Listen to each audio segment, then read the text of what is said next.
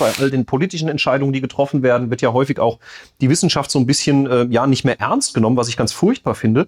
Äh, und ich finde es, glaube ich, schon cool, wenn man weiß, dass eine Kollegin oder auch Politiker, Jungpolitiker auch, äh, auch schon einen wissenschaftlichen Hintergrund mitbringt. Bin Genießer in Klammern Thermomix Eierlikör. Okay, Markus, ich glaube, das ist eine kurze Erklärung. Ja, auf jeden Fall. Denn es soll nicht der Eindruck entstehen, dass ich jetzt sagen will, äh, trinkt alle nur noch Eierlikör.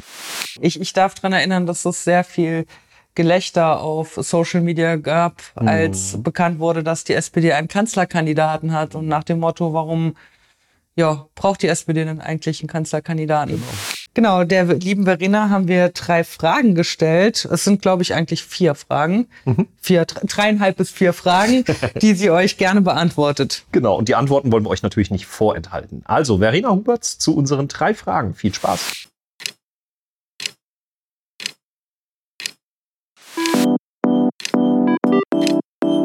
Zwei in Mainz. Ein Podcast über Politik aus der Politik. Mit Tamara Müller und Markus Stein, Landtagsabgeordnete in Rheinland-Pfalz. Ja, hallo da draußen. Es ist soweit. Die erste offizielle Folge von 2 in Mainz, unserem Podcast, äh, ist jetzt quasi im Kasten und wir freuen uns wie ein Schnitzel, dass wir jetzt wirklich auch loslegen konnten. Tamara und ich, äh, wir haben euch ja schon vor einigen Tagen angekündigt, dass wir einen Podcast machen wollen zukünftig. Tamara, du bist äh, auch schon ganz aufgeregt, oder? So ist das. Ich freue mich riesig. Schön. Ja, äh, ihr Lieben, ich glaube, äh, wir sollten vielleicht kurz erläutern, was wir eigentlich mit dem Podcast erreichen wollen, warum wir das alles machen, Tamara. Was ist der Grund dafür? Ähm, ich denke, wir haben mehrere Gründe. Einer, der besonders wichtig ist, ist, dass wir die Politik auch ein bisschen greifbarer machen möchten da draußen, dass man eben auch ähm, durch Transparenz, auch was unsere Arbeit angeht und auch durch das ähm, ja aufzeigen, was wir wann wo wie machen, dass man einfach auch einen anderen Zugang zur Politik bekommt und auch zeigt, dass nicht alles steril und langweilig ist, denn Politik kann durchaus auch sehr viel Spaß machen. Absolut. Und genau, ich denke auch, dass der Podcast ähm, oder dass das Format eines Podcasts insbesondere auch die jüngeren Menschen anspricht, weil ich habe eben auch mal überlegt, ähm, wo man denn überall einen Podcast hören kann. Und das kann man tatsächlich wunderbar in den Alltag integrieren, zum Beispiel beim Bügeln, beim Joggen Genau. Und ich denke, das ist deshalb ein gutes Format. Ich höre ja zum Beispiel Podcasts sehr gerne beim Autofahren tatsächlich. Ja, ich bin natürlich aufmerksamer Straßenverkehrsteilnehmer und achte natürlich auch auf meine Verkehrsteilnehmerinnen und Verkehrsteilnehmer. Aber äh, tatsächlich ist es so, dass ich zum Beispiel die, Nutz die Zeit im Auto sehr gerne nutze, äh, um mir auch Podcasts dann natürlich überwiegend politische Podcasts dann auch anzuhören. Und ähm, ich sag mal, wenn die Radiosender ganz schlecht unterwegs sind, dann könnt ihr euch vielleicht überwinden, auch unsere Folgen euch anzuhören. Vielleicht hilft es euch ja auch so ein bisschen einzuordnen, was wir so als Politiker machen. Ich finde das auch ganz wichtig, ähm, wenn ich das an der Stelle einfach mal sagen darf. Ähm, ich glaube, es ist schon eine wichtige Aufgabe auch von uns Politikern, den Menschen draußen ja. so ein bisschen zu erklären, was wir da eigentlich so tun genau. in der genau. Politik. Ja. Und äh, das wollen wir tun. Wir wollen auch politische Themen äh, sachlich diskutieren. Wir wollen sie mit euch ähm, gemeinsam auch äh, eruieren und wollen natürlich auch ein bisschen hinterfragen. Das gehört ja auch dazu.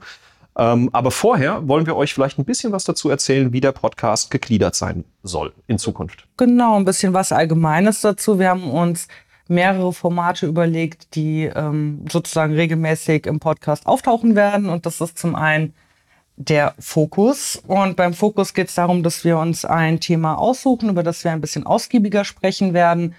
Und das ist dann ein Thema, das entweder von aktueller Brisanz ist, das besonders für Aufsehen erregt hat, mhm. oder eins, das man ganz generell, vielleicht auch ein nicht so alltägliches Thema, das man ganz generell auch mal ein bisschen hinterleuchten sollte oder auch hinterfragen sollte. Genau.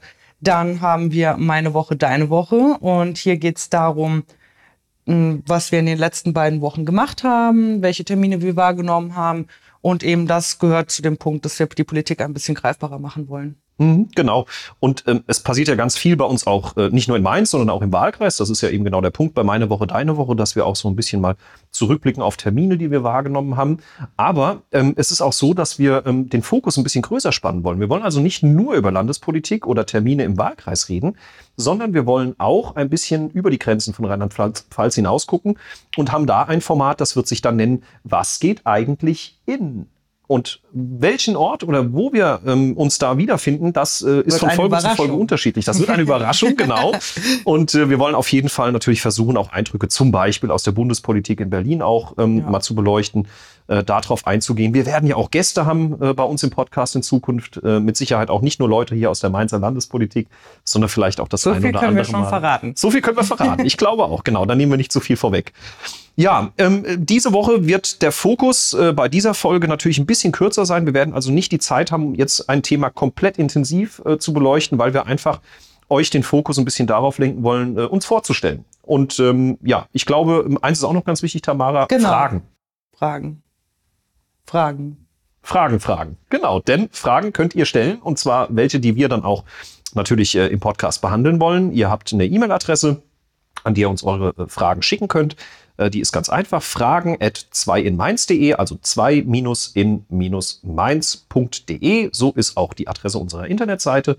Und äh, schickt uns eure Fragen, auf die wir eingehen sollen, hier in unserer nächsten oder in einer der nächsten Folgen. Und dann wollen wir das auf jeden Fall tun. Man findet uns aber auch überall auf Social Media. Da kann man die E-Mail-Adresse auch nochmal nachlesen, weil so einfach finde ich sie gar nicht, wenn ich sehe, wie lange du gebraucht hast, um sie auszusprechen. Alles gut. Schaut einfach auf Social Media.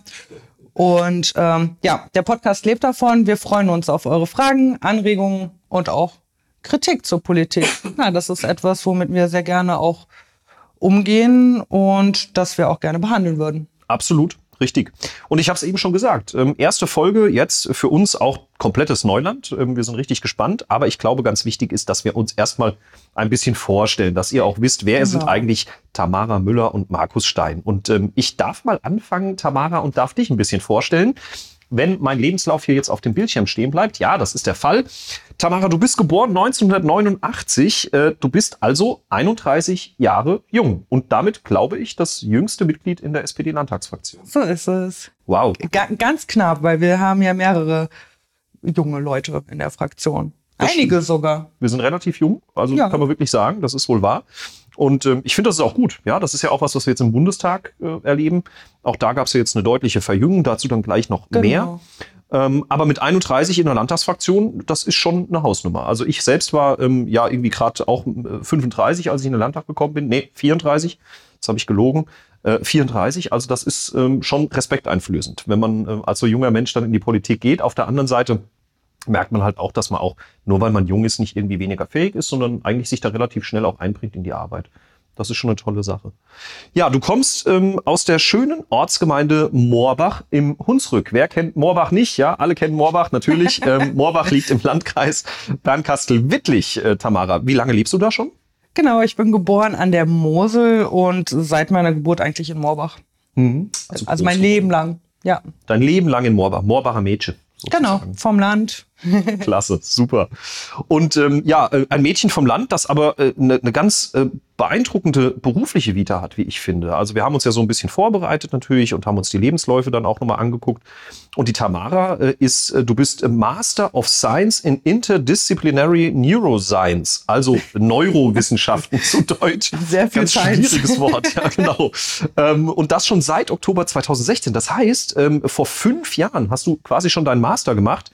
Und äh, nicht, dass das schon genug wäre. Nein, du promovierst also aktuell noch äh, im Fachbereich Biologie, machst also deinen Doktortitel, wenn ich das äh, richtig äh, in Erinnerung habe. Genau, so ist es. Das mache ich jetzt nebenher noch zu Ende.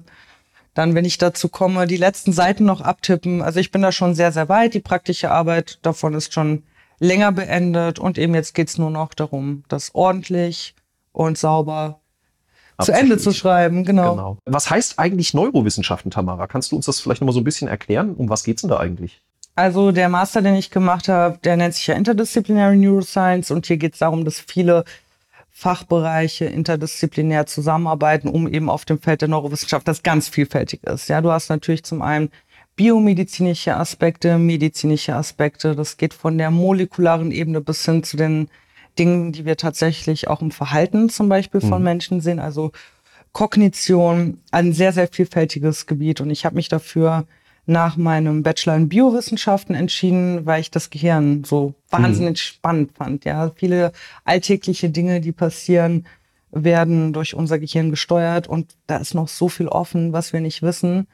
Und das fand ich einfach mega spannend. Ich finde das auch cool, weil ich glaube schon, dass auch gerade Wissenschaft, ja, wir wissen, dass alle im Moment auch sehr oft in der Kritik steht. Bei all den politischen Entscheidungen, die getroffen werden, wird ja häufig auch die Wissenschaft so ein bisschen, äh, ja, nicht mehr ernst genommen, was ich ganz furchtbar finde. Äh, und ich finde es, glaube ich, schon cool, wenn man weiß, dass eine Kollegin äh, oder auch Politiker, Jungpolitiker auch, äh, auch schon einen wissenschaftlichen Hintergrund mitbringen. Also ich könnte mir vorstellen, dass das in der politischen Arbeit auch hilft, wenn man, wie du jetzt zum Beispiel im, im Ausschuss für Klima, Energie und Mobilität mit dabei ist, Klima und Energie natürlich ein Thema, das ja wirklich sehr, sehr wissenschaftlich geprägt ist im Moment in der Diskussion. Hm. Also Stichwort Klimawandel, Energiewende und all diese Dinge. Ich glaube schon, dass wissenschaftlicher Hintergrund da hilft, oder? Ich finde vor allen Dingen die Attribute, die man aus der Wissenschaft mitbringt ähm, und die man sozusagen, für die man eine gewisse Prägung bekommen hat, dass die in der Politik wahnsinnig hilfreich sind. Mhm. Ja, man hört es vielleicht ein bisschen raus. Ich brenne für die Wissenschaft nach mhm. wie vor auch noch, mhm. ja. Und ähm, ich denke, das kann man auch ganz gut in der Politik gebrauchen. Wenn man hier für ein, ob das jetzt ein spezielles Thema ist oder ein Themenkomplex, ich denke schon, dass es hilft. Absolut. Und dass äh, dir die Wissenschaft am Herzen liegt, das zeigt sich jetzt auch darin, dass du ja äh, nicht nur eben jetzt deine Doktorarbeit machst in äh, der Biologie, sondern du studierst aktuell, man muss dazu sagen, du bist im Moment beurlaubt äh, in dem Studium, aber du hast äh, angefangen schon mit einem Studium der Humanmedizin, also sozusagen genau. wirklich die klassische Medizin, äh, die wir alle kennen, ja, wenn wir zum Hausarzt gehen? Oder ist das ein Fachbereich, der sich davon jetzt kolossal unterscheidet? Nee, es ist ein klassisches Medizinstudium. Klassisches Medizinstudium. Genau, also in der Medizin ist das ja so, ähm, du machst das Medizinstudium und danach entscheidest du dich, welchen Facharzt du machst. Und dann kommt eben der Allgemeinmediziner, Hausarzt, Innere. Genau. Ja. Stark, Mann, Mann, Mann, Wahnsinn. Also eine richtige Bandbreite. Äh, du warst, äh, bevor du dann dein, äh, Quatsch, nachdem du dein Abitur 2009 gemacht hast, ähm, Rettungssanitäterin auch in den Jahren 2009 und 2010, was ich richtig genau. toll finde, weil, das werdet ihr dann gleich auch noch hören, uns damit auch das Thema Blaulichtfamilie und so ein bisschen das Thema Rettungsdienst und Feuerwehr auch zusammenbringt. Ähm, das neben heißt, du dem hast Hunsrück, auch, neben dem Hunsrück. Neben dem Hunsrück, genau, richtig. Das heißt, du hast tatsächlich auch, ich sag mal, äh, im, im, wahrsten Sinne äh, praktische Erfahrung äh, mit der Medizin schon sammeln dürfen, weil ich glaube, als genau. Rettungssanitäterin, da erlebt man ja schon das ein oder andere, äh, vielleicht auch nicht so schöne Erlebnis, aber das ist, glaube ich, für ein Medizinstudium oder für so einen wissenschaftlichen Hintergrund auch nicht schlecht, wenn man mal so ein bisschen die Praxis miterlebt hat draußen, oder? Genau, ich dachte, nach dem Abi ist jetzt erstmal genug mit Theorie. Ich gucke mir jetzt mal was Praktisches an.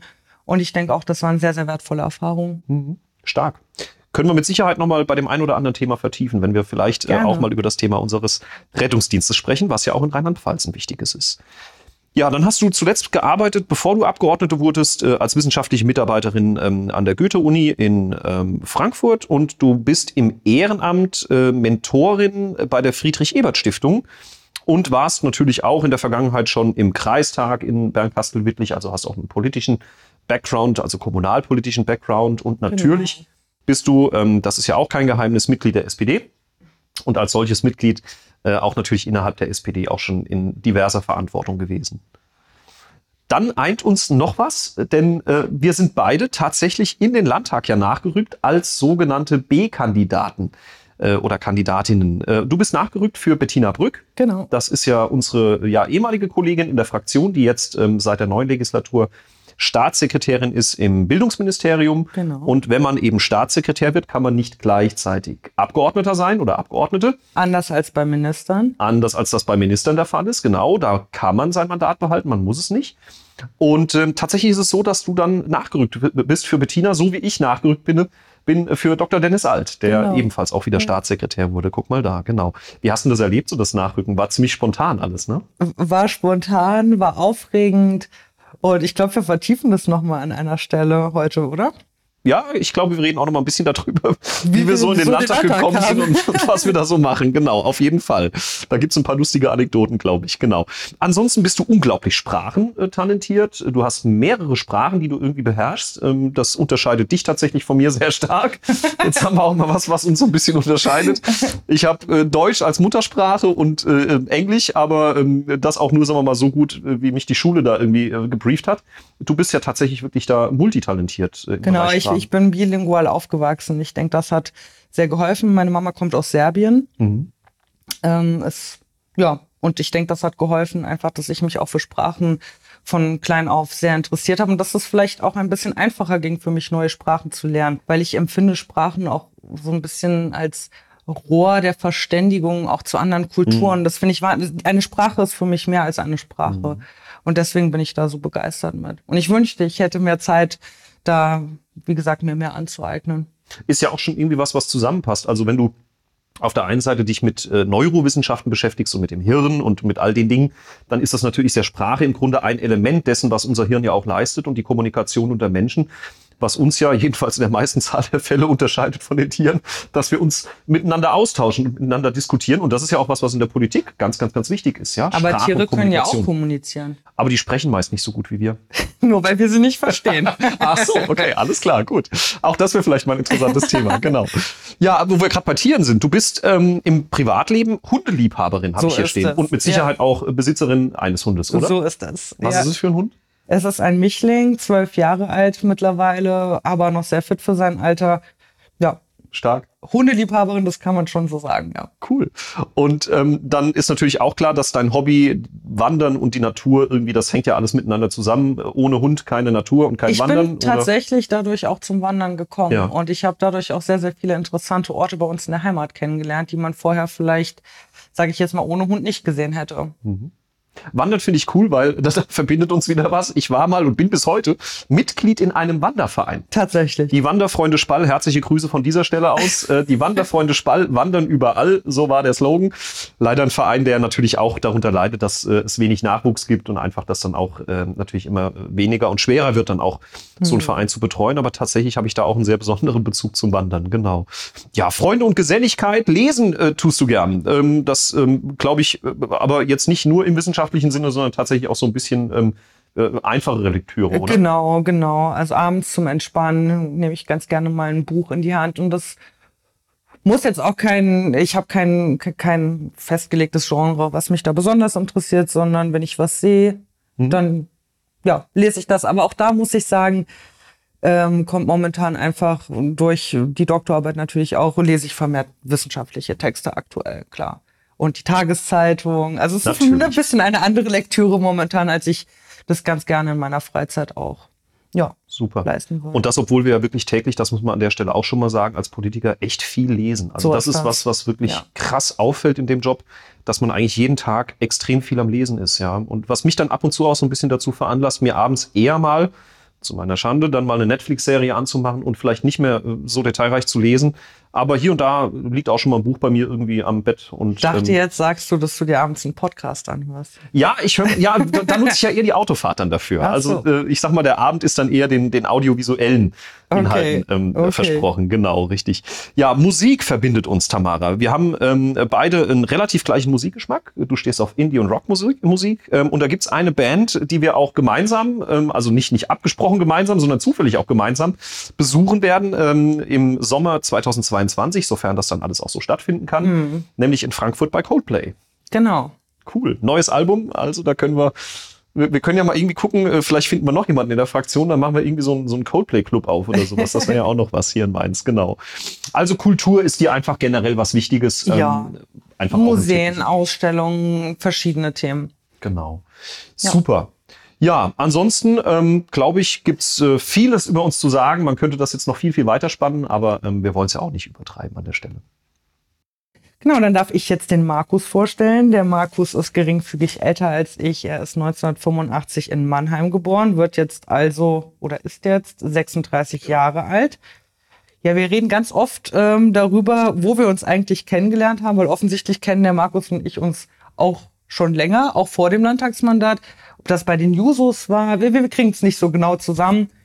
Aber vielleicht. Also Jusos kann ich eigentlich fast ausschließen. Ich hatte tatsächlich nie so eine, so eine große Juso-Vergangenheit. Also ich habe da ja. ab und an mal eine Veranstaltung besucht, aber ich sag mal, wir kommen ja. irgendeine Veranstaltung gewesen sein, dann waren wir genau. Facebook-Freunde, so wie das lief, und dann genau. sieht man sich im Landtag wieder auch ein bekanntes Gesicht, wunderbar. Bei den vielen halt neuen so Leuten, die man dann auch sieht, äh, stürzt genau. man sich auch auf die, die man schon mal gesehen hat. Wie das so ist, man trifft sich halt einfach dann irgendwann im Landtag, genau. Ganz alltägliche genau. Dinge. Genau, aber woher ich dich auf jeden Fall kenne, ist von ähm, einer deiner ersten Reden, oder war es sogar deine Jungfernrede mhm. im Landtag, als es um das Thema Pflegekinder geht. Und ich mhm. denke, das ist ja etwas sehr Persönliches. Vielleicht magst du da selber was dazu sagen, das kurz umreißen. Sehr gerne, klar. Also tatsächlich, es war meine Jungfernrede. Übrigens äh, zum Hintergrund, was ist eine Jungfernrede? Das ist die erste Rede, die man dann offiziell hält in ähm, so einem Plenum, also in der großen Landtagsrunde. Ein sehr, äh, ich sag mal, aufregender Moment für jemanden, der zum ersten Mal dann da sprechen muss und, und oder sprechen darf.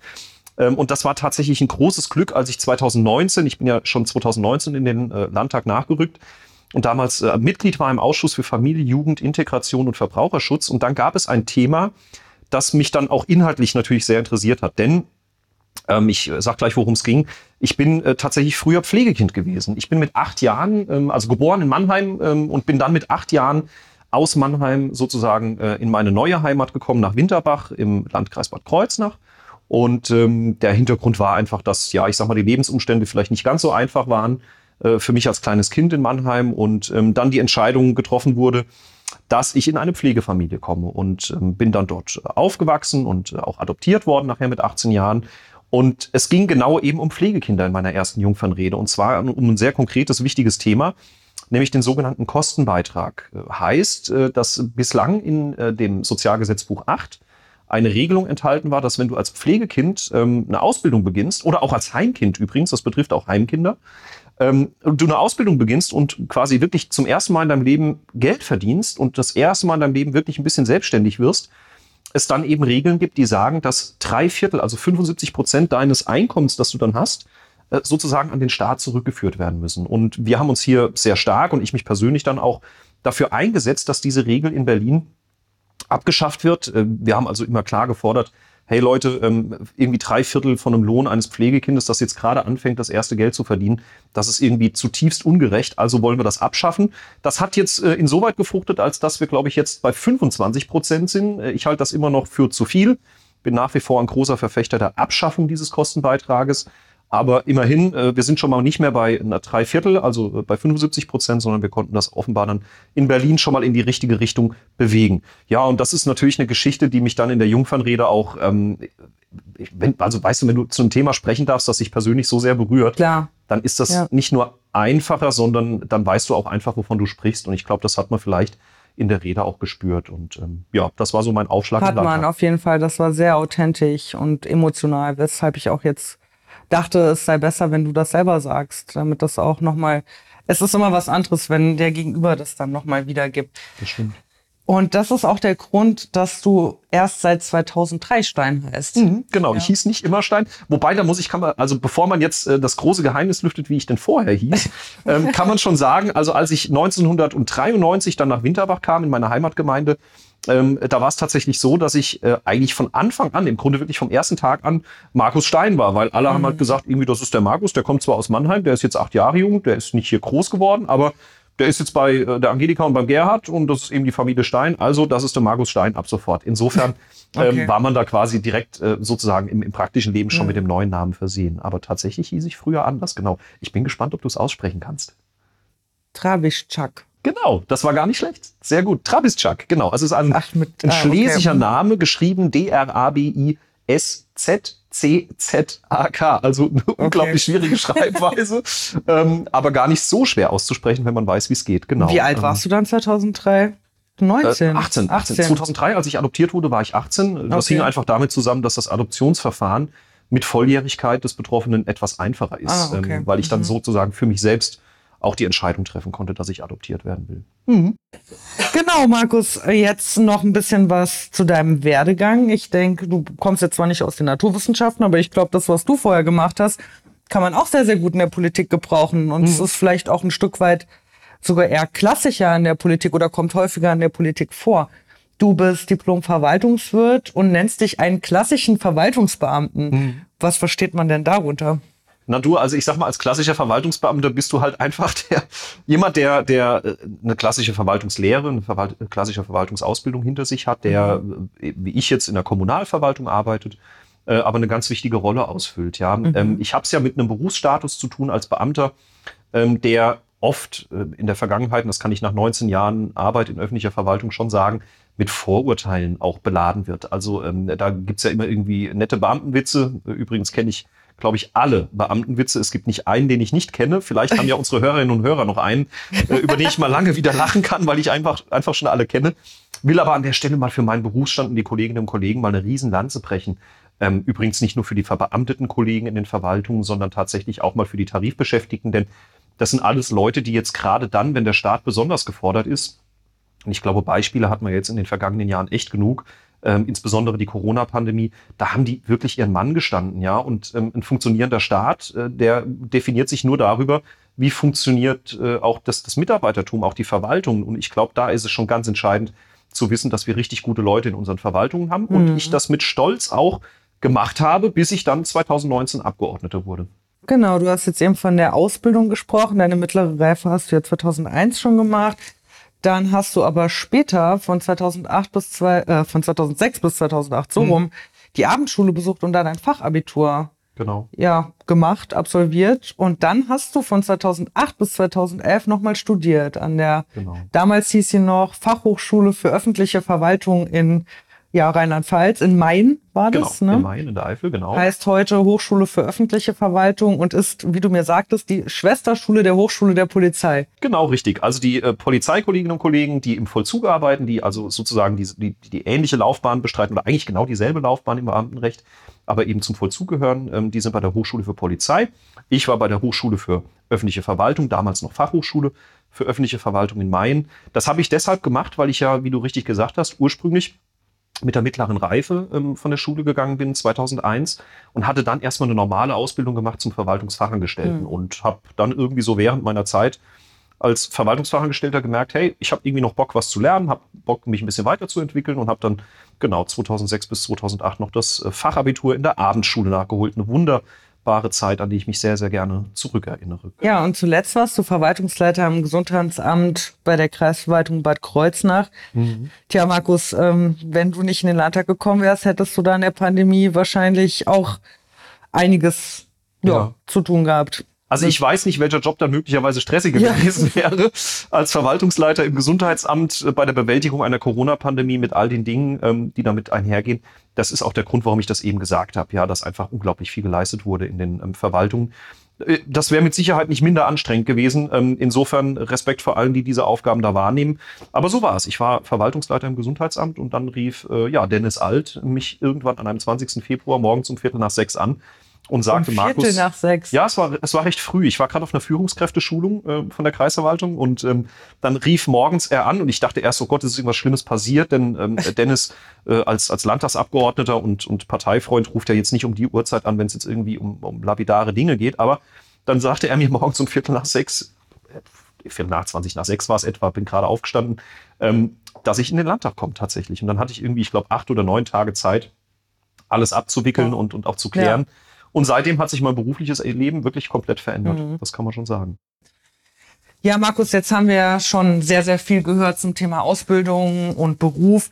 Was vielleicht noch ein Ticken wichtiger ist, ist, dass du ja auch Ehemann und Vater von zwei Töchtern bist, die dir mit Sicherheit sind jetzt in so einem Alter, wo die dir auch die Welt erklären. Wann geht's denn los, dass die mal hier nach Mainz kommen und uns politisch beraten? Oh, da, ich glaube, also die Große ist schon in einem Alter, in der sie schon anfängt, die, die Welt zu erklären. Die ist jetzt acht Jahre, also da ist schon mittlerweile ähm, viele Dinge, die ich hören darf, mittags, wenn sie aus der Schule kommt.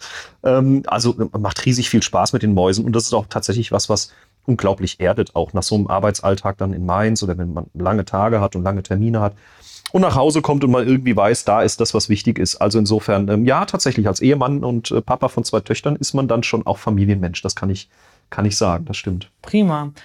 Und ähm, dann weiß ich, du hast es ja auch eben angesprochen mit der Blaulichtfamilie, du bist Feuerwehrmann mit Leib und Seele und dort auch Gruppenführer, auch sonst im Ehrenamt sehr, sehr aktiv. Und da hast du mir einen Begriff genannt, den musst du bitte etwas erläutern. Du bist ein Freifunker. Was ist ein Freifunker?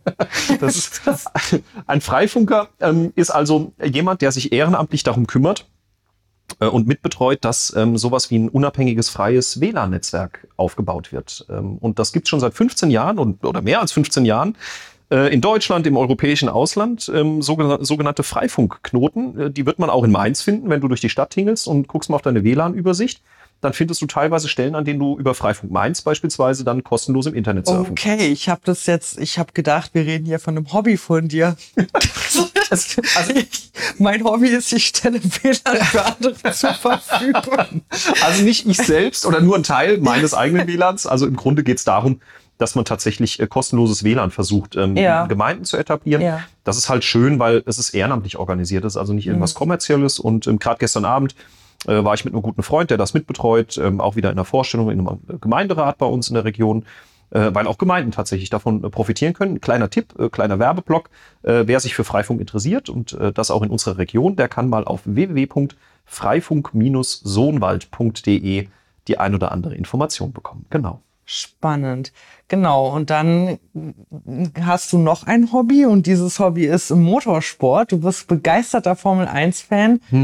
Und als ich das gelesen habe, habe ich gedacht, Mensch, da könnten wir mal ein Thema im Podcast zu machen, wie denn der Motorsport und der Klimawandel zusammenpassen. Ich denke, das eignet sich richtig für eine, für eine eigene. Das können wir gerne mal Sendung. Ja. aufgreifen. Genau. Außerdem bist du Sitzungspräsident eines Karnevalvereins, den Winterbacher Brunnebutzer. Die Brunneputzer, genau. Also die, äh, die, die, die Karnevalsgliederung sozusagen bei uns in der Heimatgemeinde in Winterbach. Wir haben auch eine tolle Sitzung einmal im Jahr äh, in der, in der ist, wie Session. war das jetzt während Corona? Ja, ist ausgefallen natürlich. Also während Corona war nichts drin. Ähm, das ging leider nicht, aber wir haben tatsächlich jetzt den Beschluss gefasst, nächstes Jahr, also in der Session 2022 dann, also im äh, Februar, dann wieder eine Kappensitzung zu machen. Und dann darf ich das erste Mal offiziell als Sitzungspräsident der Winterbacher Brunneputzer die Sitzung leiten. Hello an der Stelle. Genau, zur Musik hatten wir schon gesagt, da verbindet uns auch einiges. Und was uns, denke ich, auch verbindet, ist unsere ja, langjährige kommunalpolitische Arbeit. Mhm. Du bist fünf Jahre länger als ich in der SPD, nämlich seit, seit 2002. Mhm. Dann sind wir aber ungefähr im gleichen Alter eingetreten. Genau. Ja, dann hat der Markus äh, mir noch gesagt, dass er ein Genießer ist. Und ich habe Wie du so, das sagst. ich, Ein ja, ich, das musst du selber erklären, was genau darunter zu verstehen ist. Aber ich habe witzigerweise so, ein, wir haben uns ja äh, in der Vorbereitung gegenseitig kurze Zettel geschrieben mit Stichpunkten und hier stand, bin Genießer in Klammern Thermomix Eierlikör. Okay, Markus, ich glaube, das ist eine kurze Erklärung. Ja, auf jeden Fall. Denn es soll Ja. nicht der Eindruck entstehen, dass ich jetzt sagen will, äh, trinkt alle nur noch Eierlikör. Nein, das Aus dem Thermomix. Aus dem Thermomix, genau. Also erstmal, wir wollen keine Schleichwerbung machen für Staubsaugervertreibende äh, Unternehmen mit V die auch einen Thermomix äh, verkaufen.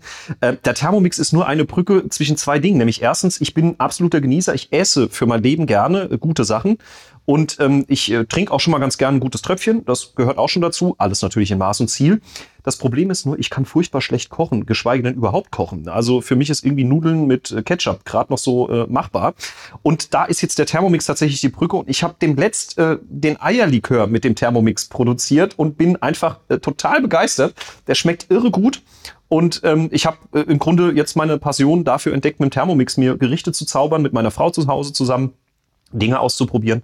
Ja, und da gehört der Eierlikör einfach dazu. Aber ich trinke auch äh, ganz gern irgendwie mal äh, einen guten Kaffee oder sowas. Ja, ich bin also absoluter Musstest Kaffee-Fan. du was nicht Alkoholisches nennen? Ich musste was nicht alkoholisches nennen. Ich bin aber auch Verwaltungsbeamter und kann sagen, dass ich als Verwaltungsbeamter auch, äh, ich glaube, im zweiten Lehrjahr gibt es dann das Fach Kaffeekunde. Nein, ist natürlich Quatsch, aber ähm, du musst natürlich auch als Verwaltungsmensch Kaffee trinken können. Und ähm, insofern wirst du damit groß. Ähm, ja, also ich bin Genießer äh, tatsächlich äh, sowohl äh, was kulinarische Dinge angeht, aber auch schon mal das ein oder andere gute Tröpfchen.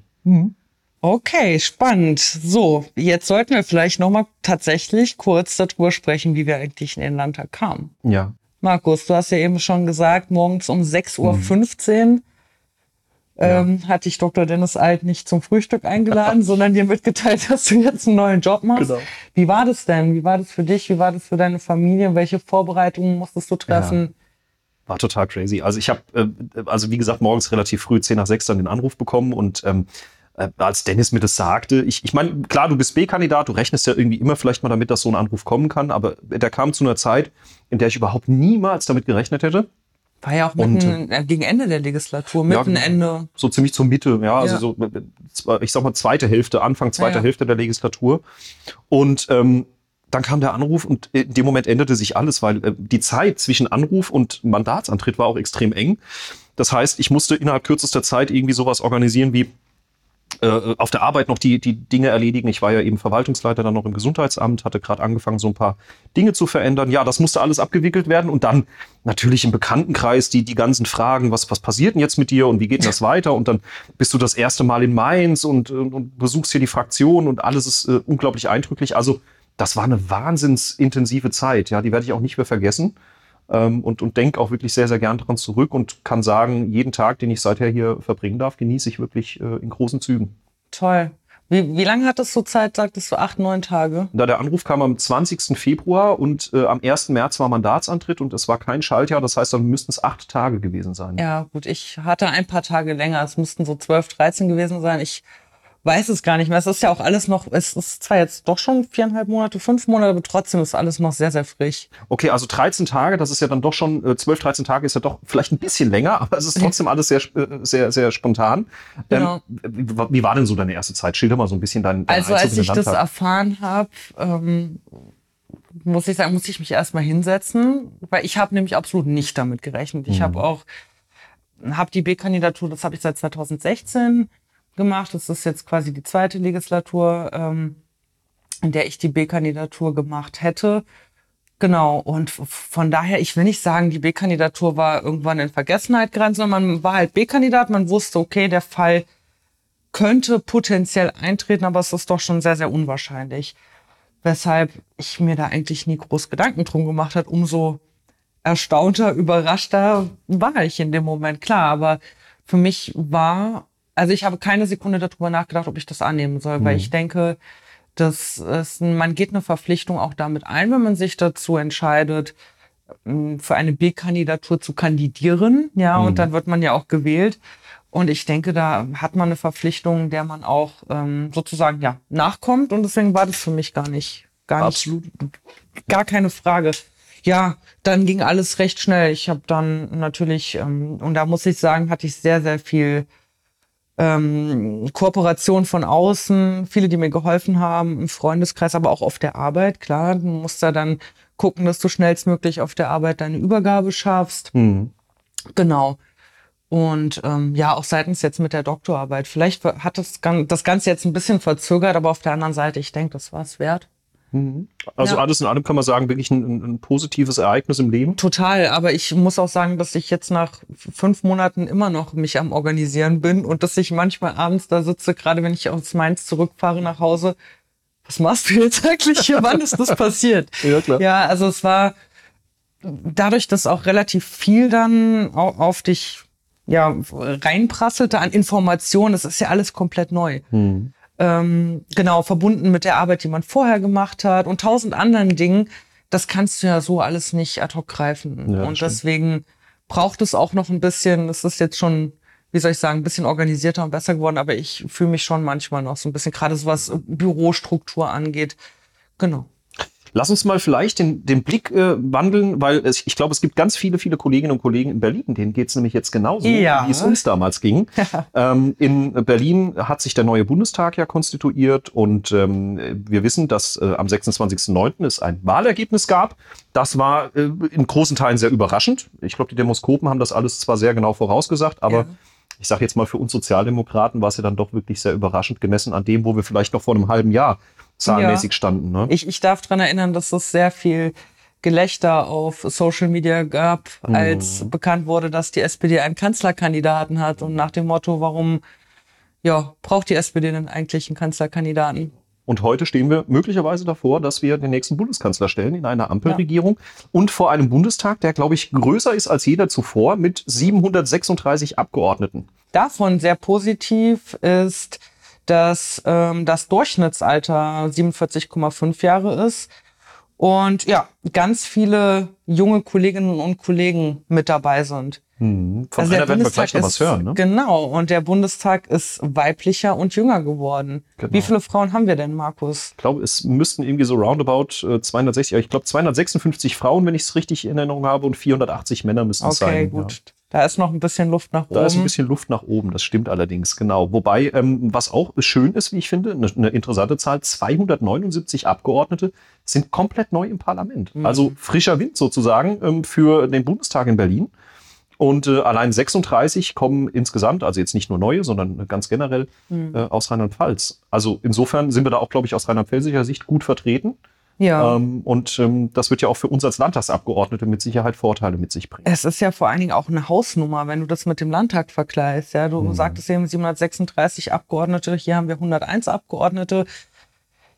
Ja, Markus, wo ist denn da der Unterschied? Ja, was ist denn, mhm. wie arbeitet man denn mit mit, mit weniger oder mit, mit mehr Personen in einem Parlament? Denkst du, es gibt da Unterschiede im Betrieb?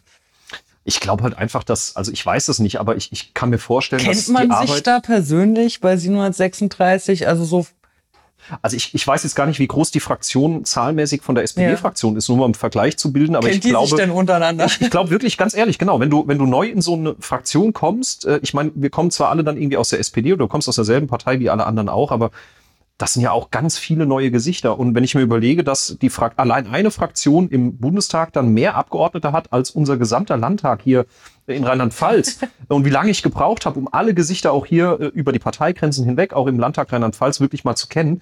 Ich kann mir einfach vorstellen, dass die Arbeit im Landtag hier in Rheinland-Pfalz äh, familiärer ist. Ne? Also ich glaube mhm. eher, dass das so ein bisschen hier so auch auf rheinland-pfälzische Lebart so ein bisschen gemütlicher ist, ein bisschen alles familiärer. Das dürfte in Berlin schon eine andere Hausnummer sein, ja.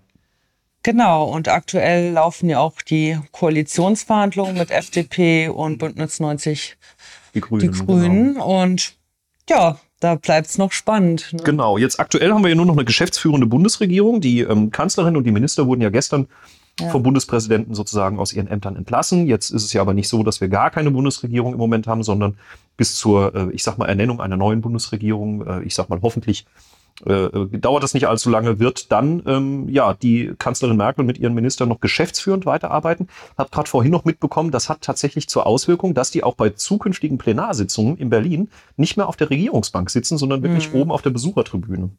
Ja, Genau, eine der wichtigen Fragen, die jetzt auch natürlich, der Herbst ist jetzt wieder da. Mhm. Corona. Pandemie, ne? Pandemie, genau. wie geht's da weiter? Und auch eine Frage, wie schnell kommt denn jetzt der Koalitionsvertrag zustande? Genau. Wie lange müssen die denn auf der Besuchertribüne sitzen? Tja. Ja. Das ist die große Frage. Also ich bin ja ganz guter Dinge, was man ja bisher so hört in Berlin, ist ja, sind ja die Ampelverhandlungen, also die Koalitionsverhandlungen sehr vertrauensvoll. Auch schon die Sondierungsgespräche, mhm. die vorher stattgefunden haben, ähm, was jetzt wirklich interessant ist, ist zum Beispiel dieses Thema mit der pandemischen Lage. Das mhm. war jetzt heute tagesaktuell äh, in den Medien. Es gibt ja im Moment, weil es auch keine äh, Regierung gibt, äh, auch im Grunde keine Ausschüsse, also keine Fachausschüsse, ähm, weil ja die Ausschüsse im Grunde wirklich ein, ein Spiegelbild sind der Regierung. Und ähm, insofern äh, ja, hat man jetzt tatsächlich sich in einem Eckpunktepapier mhm. Seitens der Ampel, obwohl ja noch gar kein Koalitionsvertrag existiert, äh, auf eine weitere Verfahrensweise geeinigt. Hochinteressant. Ja, wir haben in den nächsten vier Jahren auch sehr, sehr viele Themen zu beackern, die von ganz großer Relevanz sind, mhm. die wichtig sind, die alle betreffen. Dazu gehört zum Beispiel die Klimawende. Ja. Und für die SPD ganz wichtig, eine sozial gerechte Klimawende. Ja. Können wir mal bei Gelegenheit auch vielleicht passt es in das Motorsportthema rein. Ja. Klima, machen wir ein großes Klimathema Klima, oder genau. so, genau. Und ähm, das näher zu erläutern, was damit eigentlich gemeint ist. Ja, Digitalisierung, Transformation. Hm. Ganz entscheidendes Thema. Ich war gerade die Tage äh, noch bei einer Veranstaltung, bei der ich das auch äh, sehr eindrücklich nochmal mitbekommen habe. Ich komme ja auch aus einer Region, bei der wir viele Industrieunternehmen haben, ja, die allesamt natürlich vor riesigen Herausforderungen stehen. Also ich glaube tatsächlich die Frage, wie geht's weiter mit unseren Arbeitsplätzen? Und ich rede jetzt nicht von den ganzen äh, Kreativarbeitsplätzen bei Google, Amazon und, und, wo sie überall sitzen, sondern ich rede davon. Hängematte, die. Äh, die mit der Hängematte, genau, sondern ich rede halt eher wirklich von denen, die ähm, im Moment in der Industrie arbeiten und einfach große Angst haben, dass sie irgendwie in ein paar Jahren, und da sind wir, glaube ich, nicht mehr weit von entfernt, äh, nicht mehr wissen, was sie arbeiten sollen. Ja, und da müssen wir ja schon Antworten auch auf diese Fragen haben. Also mit Sicherheit ein ganz wichtiges Thema, ja. Was ja. haben wir denn noch? Tja, den Mindestlohn auf jeden Fall. Ein ganz, ganz wichtiges Thema. Ganz Und ganz generell Thema. Sozialreform, ja. auch was die Kinder betrifft. Markus, du hast es ja am Anfang schon gesagt. Wie sieht die Arbeit zwischen Land und Bund aus? Mhm aus Sicht eines Abgeordneten, und du hast auch gesagt, wir haben 36 rheinland-pfälzische Abgeordnete, das ist bestimmt eine spannende Frage. Reden die, reden Bundestags- und Landtagsabgeordnete miteinander fachlich? Also persönlich ja, aber mhm. ist das auch fachlich? Arbeitet man da zusammen oder sagt der eine, nee, das ist jetzt Bund, ich mache nur Bund mhm. und der andere macht nur landespolitische Themen? Oder ist da ein enger Austausch? Genau, also das ist eine ganz wichtige Frage und ich glaube, wir äh, tun uns gut, wenn wir diese Frage und andere einfach mal vielleicht auch jemandem stellen, der es ja auch wissen muss. Äh, einmal Ja. wir und aber auf der anderen Seite auch eine junge Kollegin, die jetzt im Bundestag äh, frisch angefangen hat, aus Genau, Rheinland-Pfalz wir kommt. hörten es ja eben, der Bundestag ist weiblicher und jünger geworden. Ja, genau. Und die Koalitionsverhandlungen werden auch mit betreut äh, Genau. durch unsere liebe ja, Bundestagskollegin Verena Huberts. Genau, der lieben Verena haben wir drei Fragen gestellt. Es sind, glaube ich, eigentlich vier Fragen. Vier, dre- dreieinhalb bis vier Fragen, die sie euch gerne beantwortet. Genau, und die Antworten wollen wir euch natürlich nicht vorenthalten. Also, Verena Huberts zu unseren drei Fragen. Viel Spaß. Hallo zusammen, dann schicke ich euch hier jetzt mal meine Antworten auf die Fragen. Erstens, was war deine Motivation für den Bundestag zu kandidieren? Ja, ich bin seit elf Jahren in der SPD und ich hatte immer das Gefühl oder vor allen Dingen in der letzten Zeit das Gefühl, dass im Bundestag die Herausforderungen unserer Zeit irgendwie nicht richtig angegangen werden. Also wir sind in Deutschland irgendwie sehr gut im Verwalten, aber die Zukunft anpacken, das machen wir irgendwie nicht gut genug. Das heißt, die großen Herausforderungen von Digitalisierung, Klimawandel, dem Wandel der Arbeitswelt, da fehlt uns irgendwie der Mut, die Dinge auch mal anders anzugehen. Und als Gründerin und Unternehmerin will ich eben auch diesen Startup-Spirit, also diesen Gründungsgeist mit reinbringen ins Parlament.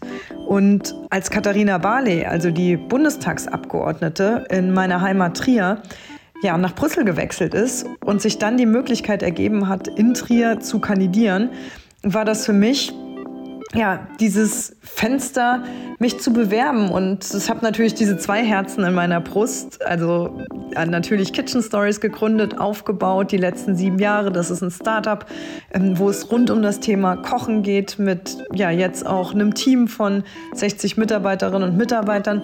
Und auf der anderen Seite aber eben genau dieses sozialdemokratische Herz und mein, mein Wille ähm, zu gestalten äh, für unsere Gesellschaft. Und so eine Möglichkeit, das in der Heimat tun zu dürfen, das kommt nicht allzu oft. Als ich mich entschieden habe, für die SPD anzutreten, da standen wir bei 14, 15 Prozent und ich habe mir wahnsinnige Sorgen um die Partei gemacht. Und deswegen habe ich gesagt, jetzt nicht meckern, sondern mit anpacken und deswegen habe ich entschieden zu kandidieren. Zweitens, du verhandelst den Koalitionsvertrag mit. Wo genau, beziehungsweise in welchen Themenbereichen? Ja, ich darf den Koalitionsvertrag mitverhandeln in der Arbeitsgruppe 1. Da geht es rund um das Thema moderner Staat, digitaler Aufbruch. Also um eine moderne Verwaltung, um Entbürokratisierung, um Stärkung unserer Demokratie, auch um das Thema Wahlrecht, Wahlalter moderne Beteiligungsmöglichkeiten. Also wir diskutieren bei uns auch das ganze Thema Bürgerräte. Und ich freue mich da auch mit einem Blick, ja, mit einem Startup-Blick ähm, drauf gucken zu können und zu überlegen, wie sich auch der Staat und das all das, wie wir miteinander in dieser Demokratie agieren auf den verschiedenen Ebenen, wie sich das auch weiterentwickeln kann und muss, damit wir zukunftsfähig sind. Denn das ist die wichtigste Grundlage in unserem Land, dass es gut funktioniert und auch gut in der Zukunft funktioniert. Drittens, und warum sind dir diese Themen wichtig? Wir leben in einer Welt, die wird natürlich, die ist schnelllebiger, die ist komplexer und wir in Deutschland haben spätestens in der Pandemie gemerkt, dass Faxgeräte in Gesundheitsämtern nicht mehr die Antwort sind und dass wir viel zu unbürgerfreundlich agieren als Staat. Also ein Beispiel, wer mal versucht hat, Elterngeld zu beantragen. Ich habe das im Freundeskreis erlebt. Da braucht man teilweise Agenturen, die einem dabei helfen. Die haben ein Geschäftsmodell darauf entwickelt, weil Menschen einfach so einen Elterngeldantrag nicht mehr verstehen. Oder wenn man überlegt, wie viele Daten man an wie vielen Punkten so oft immer wieder einreichen muss. Deswegen setzen wir uns ja auch für eine Kindergrundsicherung zum Beispiel ein, dass man automatisch die vielen Einzelleistungen mal bündelt und der Staat auch vorausschauender agieren kann. Also dass man weiß, was steht einem zu, beziehungsweise den Eltern und dann wird das automatisiert ausgezahlt. Und um all das zu schaffen, müssen wir natürlich auch digital die Datenbanken miteinander verbinden und vielleicht für all die Menschen, die das möchten und deswegen ich sage explizit möchten, denn nicht jeder wünscht sich ein digitales Angebot, aber viele Menschen schon. Und das entlastet natürlich auch die Ämter, wenn man nicht für einen Personalausweis immer dahin rennen muss, sondern man das auch zukünftig digital kann. Und das ganze zweite große Thema ist natürlich das Thema Bürgerbeteiligung. Ich mache mir schon Sorgen darüber, wie auch eine Politikverdrossenheit natürlich zunimmt, leider in unserem Land, wie die Ränder, die rechten Ränder insbesondere stärker werden. Und ich glaube, die Menschen wieder näher an Politik zu führen, unterschiedliche Mitmachmöglichkeiten zu bieten, das war mir im Wahlkampf wichtig. Da habe ich Praktika gemacht, da habe ich ein Wochentagebuch gemacht bei Instagram per Video und mir immer überlegt, wie kriegt man diese Blase Berlin zu den Leuten? Wie kriegt man diese Barriere irgendwie runtergebrochen und warum ist da überhaupt eine Barriere? Und Partizipation, Beteiligung, Verständlichkeit auch von Gesetzen, das sind sehr, sehr, sehr, sehr, sehr wichtige Themen und deswegen ist der Staat den wir in Deutschland ja auch irgendwie immer so als ganz weit weg manchmal wahrnehmen, dass wir da wieder dieses, ja, die Barrieren abbauen und uns überlegen, wie denn ein moderner, agiler und wir haben es im Sondierungspapier auch so schön genannt, selbstlernender Staat aussehen kann und das ist die Grundlage für alles. Ich schicke mal ab und beantworte dann Frage Nummer vier, damit es nicht verloren geht. Viertens. Was war bisher dein beeindruckendstes Erlebnis im Bundestag bzw. seit deinem Wahlerfolg? Das beeindruckendste Erlebnis war definitiv bis jetzt die konstituierende Sitzung. Also der Tag, an dem der neu gewählte Bundestag in der 20. Legislaturperiode erstmals zusammengekommen ist, um zu tagen. Und dort zu sitzen, den eigenen Namen zu hören, als Aufruf zur Abstimmung, als wir die Bundestagspräsidentin Bärbel Bass gewählt haben, da wurde einem irgendwie erstmal oder so richtig bewusst, dass man jetzt die Aufgabe innehat und dieses Amt der Bundestagsabgeordneten ausfüllen darf. Also ich vertrete jetzt meine Heimat, Trier und Trier-Saarburg in Berlin. Aber bin natürlich in einer repräsentativen Demokratie dafür da, Entscheidungen zu treffen. Für natürlich auch das gesamte Land gemeinsam mit den anderen Abgeordneten. Und der Tag war einfach eine Mischung aus Aufregung, Emotionalität und vor allen Dingen auch Demut, dieses Privileg inne zu haben als Abgeordnete, dort sitzen zu dürfen. Und deswegen war das bis jetzt der beeindruckendste und besonderste Tag seit der Wahl im September. So, ich hoffe, das waren, war alles so in Ordnung für euch und ich bin schon sehr gespannt und wünsche euch einen schönen Start ins Wochenende. Ciao!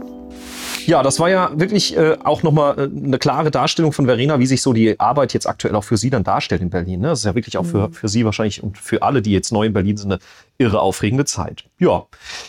Wollen wir vielleicht kurz noch äh, zu einem Am Thema kommen, Ende, das ja. äh, uns noch interessiert? Kommen wir noch zu einem Punkt, der für uns ganz wichtig ist zum Schluss dieser Episode, nämlich meine Woche, deine Woche. Ja, Markus, dann erzähl doch mal, wie war deine Woche? Also äh, vielleicht nochmal einleitend, weil es jetzt die erste Folge ist. Ja. Ähm, meine Woche, deine Woche. Wir haben ja wirklich Termine nicht nur in Mainz, sondern ganz viele ja auch im Wahlkreis. Mhm. Also jedenfalls, wenn man irgendwie als Abgeordneter den Anspruch hat, auch seine Region ja gut zu vertreten. Und da besucht man einiges. Und ich hatte tatsächlich ähm, einen ganz wunderbaren Termin äh, bei der IG Metall, äh, also der Gewerkschaft, die sich äh, auch in der Industrie natürlich dann ähm, verantwortlich zeichnet. Da gab es eine Jubilarfeier in Pretzenheim. Das ist bei mir im Landkreis Bad Kreuznach. Übrigens nicht mein Wahlkreis. Den betreut eigentlich der Michael Simon im Bereich Bad Kreuznach, aber eben im selben Landkreis und auch viele Jubilare und Mitarbeiter aus der Industrie kommen, ich hatte es ja eben schon mal gesagt, aus meiner Region. Und da war ich bei der Feier und ja, da ging es im Grunde genau um diese Frage ähm, Transformation und, und Digitalisierung, wie sich das auch alles auswirkt. Ähm, und wenn du dann siehst, dass Menschen für 70 Jahre Mitgliedschaft in der Gewerkschaft geehrt werden, also nochmal, ich bin 36, wow. du bist 31, wenn jemand für 70 Jahre Mitgliedschaft in der Gewerkschaft ähm, geehrt wird, dann fragt man sich immer, was hat so ein Mensch in all den Jahren, in all den mhm. Jahrzehnten eigentlich erlebt, auch an Wandel in der Arbeitswelt, auch gerade der Industrie. Mhm. Na, ich finde also irgendwie so Digitalisierung, äh, das ist was, was irgendwie noch recht neu ist, aber Automatisierung, also irgendwie, dass, dass auf einmal Schmieden nicht mehr mit der Hand betrieben werden, sondern automatisch laufen, dass Fließbänder immer weniger äh, von Menschen dann auch betreut werden. Das ist ja nicht neu, sondern das haben wir schon seit vielen Jahren. Aber wenn man mit denen spricht, die sagen halt alle, dass die Entwicklung jetzt aktuell wirklich einfach schon echt krass anders ist als das, was man in der Vergangenheit erlebt hat. Und wenn du dich mit so Leuten unterhältst, die allesamt schon dann in der Rente sind, also jedenfalls mit 70 Jahren Zugehörigkeit zu einer Gewerkschaft, ich sag mal, denen wird es jetzt persönlich vielleicht nicht mehr ganz so wichtig sein, aber ähm, die denken ja auch an ihre Kollegen und machen sich halt wirklich Sorgen, was machen wir mit den Leuten in Zukunft, wenn einfach viele, viele Berufe nicht mehr benötigt mhm. werden, weil irgendwelche Roboter oder irgendwelche künstlichen Intelligenzen sich dann um die Arbeit kümmern. Und das war so ein eindrücklicher Termin, den man dann im Wahlkreis wahrnimmt, eben wegen der Jubilarehrung, aber der einem ganz viele Impulse auch nochmal gibt für die Arbeit natürlich in der Landespolitik. Was also waren bei dir so? Es ist ja wahrscheinlich aber auch, Markus, so, dass wenn du bei so einem Termin bist, dann währenddessen danach in den Pausen auch angesprochen wirst und auch Themen hm. mitnimmst, mhm. wie Wahlkreisarbeit dann betreffen oder auch ja, Sachen, die man mit in die Fraktion nimmt, die man bespricht, oder? Absolut. Also ich glaube auch sowieso, dass die Arbeit in Mainz generell nur dann gut funktioniert, ja. wenn du immer wieder auch eine, eine gesunde Erdung hast in den Wahlkreis und einfach mit allen Leuten auch sprichst, weil wenn ich mich jetzt hier in Mainz im Büro einschließe, oder wenn wir das jetzt ab sofort tun, Tamara, und, und schließen uns hier ein und machen nur noch äh, unsere Regierungsvorlagen und machen nur noch Podcast-Folgen, davon werden wir ja auch nicht schlauer. Und ähm, ich, ja. ich glaube, es ist schon ganz, ganz entscheidend, dass man Veranstaltungen besucht vor Ort. Ja. Auch solche, wo es erstmal um feierlichen Anlass geht. Aber auch da, wie gesagt, gibt es dann inhaltliche Impulse. Das war also ein sehr eindrücklicher Termin tatsächlich diese Woche. Hat mhm. mir viel Spaß gemacht. Grüße nochmal an die IG Metall und danke für die Einladung. Ja, Markus, du hast da eigentlich was ganz Wichtiges schon gesagt, dieses Vorortsein. Tatsächlich habe ich die sitzungsfreie Zeit jetzt in den Anführungsstrichen Herbstferien dazu genutzt, den Wahlkreis bei mir ein bisschen zu bereisen. Ich habe auch noch den Betreuungswahlkreis, quasi wie Wittlich betreue ich ja auch noch mit, weil wir da keinen eigenen Abgeordneten haben. Und ja, hatte mehrere kleine Termine. So und habe dann versucht, die Termine, die man im normalen Geschäft jetzt zeitlich nicht so gut hinbekommt, ja, ein bisschen flexibler zu gestalten. Habe einiges erledigt bekommen, war viel im Wahlkreis unterwegs, war aber auch so gut es ging bei dem Wetter ähm, draußen oder so viel wie, wie möglich war draußen. Mhm. Einfach auch um selber ja ein bisschen ja, Luft zu schnappen, Luft durchzuatmen, zu schnappen, genau. durchzuatmen, mit neuer Motivation genau. dann nach der sitzungsfreien Zeit zurück nach Mainz zu kommen. Ja, dann war ich zum Beispiel war ich bei der Feuerwehr, da war oh, Verbandsversammlung und das waren auch sehr eindrückliche Bilder, die da in der PowerPoint-Präsentation gezeigt mhm. wurden, auch aus dem Ahrtal, aber auch bei uns im Landkreis. Mhm. Ähm, und da leistet die Feuerwehr wahnsinnige Arbeit. Ja, Absolut. Ehrenamtliche, wahnsinnige Arbeit über den Kreis hinaus, solidarisch, das ist schon, schon Und seit der ersten klasse. Sekunde, ne? Also so als, als die Katastrophe da oben sich ereignete, das ist ja wirklich, mein, äh, es gab ja unglaublich viel Solidarität, Tamara. Ich finde es ja. auch gut, dass du bei der Feuerwehr warst, ähm, weil da erfährt man dann halt auch wirklich mal aus erster Hand, wie so ein Einsatz abläuft, was da alles für Herausforderungen waren. Genau, ja. genau. Ja. Ja, ich glaube, ähm, wir haben so ein bisschen einen Einblick gegeben über das, was wir so machen, wer wir sind vor allen Dingen. Da lag jetzt heute wirklich definitiv der Fokus drauf. Und ähm, es hat wirklich viel Spaß gemacht, Tamara. Und ich freue mich jetzt schon auf die nächsten Folgen, die wir vielleicht äh, dann auch äh, ganz konkret mit Themen beseelen, sozusagen, ja. und uns dann darüber austauschen. Ich will vielleicht für uns einfach nochmal die Möglichkeit nutzen, nochmal auf das äh, Fragen genau. stellen hinzuweisen. Ähm, Tamara, wie war die E-Mail-Adresse? Du hast sie noch im Kopf? du kannst die besser aufsagen, weil sie doch so kurz ist. Das kriegen wir hin. Fragen at 2-in-mainz.de oder auf unserer Internetseite gibt es auch ein Kontaktformular. Da könnt ihr eure Fragen natürlich auch stellen, also www.2inmainz.de. Ja, und äh, wie es jetzt bei dir weiter, Tamara? Heute noch ein Termin? Heute? Nee, ich muss noch E-Mails schreiben. Du musst noch E-Mails schreiben. Ich darf noch auf einen parlamentarischen Abend gleich. Oh wow. Die Chemie ruft noch. Also insofern. Ah, ähm, okay. genau. Ähm, freue ich mich drauf, gleich im Deutschhaus. Und ähm, viel mehr freue ich mich noch auf die nächste Folge, Tamara. Ich freue mich auch. Echt schön. Hat richtig viel Spaß gemacht. Danke dafür. Danke und äh, danke euch allen da draußen fürs Zuhören. Fürs Zuhören ja. Ich hoffe, es war jetzt dann doch nicht allzu lang. Naja, wir sind äh, gut über die Zeit. Ich gucke hier mal auf die Uhr. Naja, okay. Also die nächsten Folgen werden vielleicht ein bisschen straffer, aber gebt uns einfach die Zeit, uns auch vorzustellen. Ich denke, genau. das ist völlig in Ordnung. Danke fürs Zuhören. Ciao. Ciao. Alle Folgen und weitere Hintergründe rund um 2 in Mainz findet ihr unter www.2-in-mainz.de. Eure Fragen könnt ihr stellen unter fragen at 2-in-mainz.de. Mit etwas Glück werden die Fragen in einer der nächsten Folgen behandelt. 2 in Mainz ist ein Podcast von Tamara Müller und Markus Stein, Landtagsabgeordnete in Rheinland-Pfalz. Produktion und Gestaltung Studio Julian Ile. Sprecherin der Rubriken Maike Minnermeier.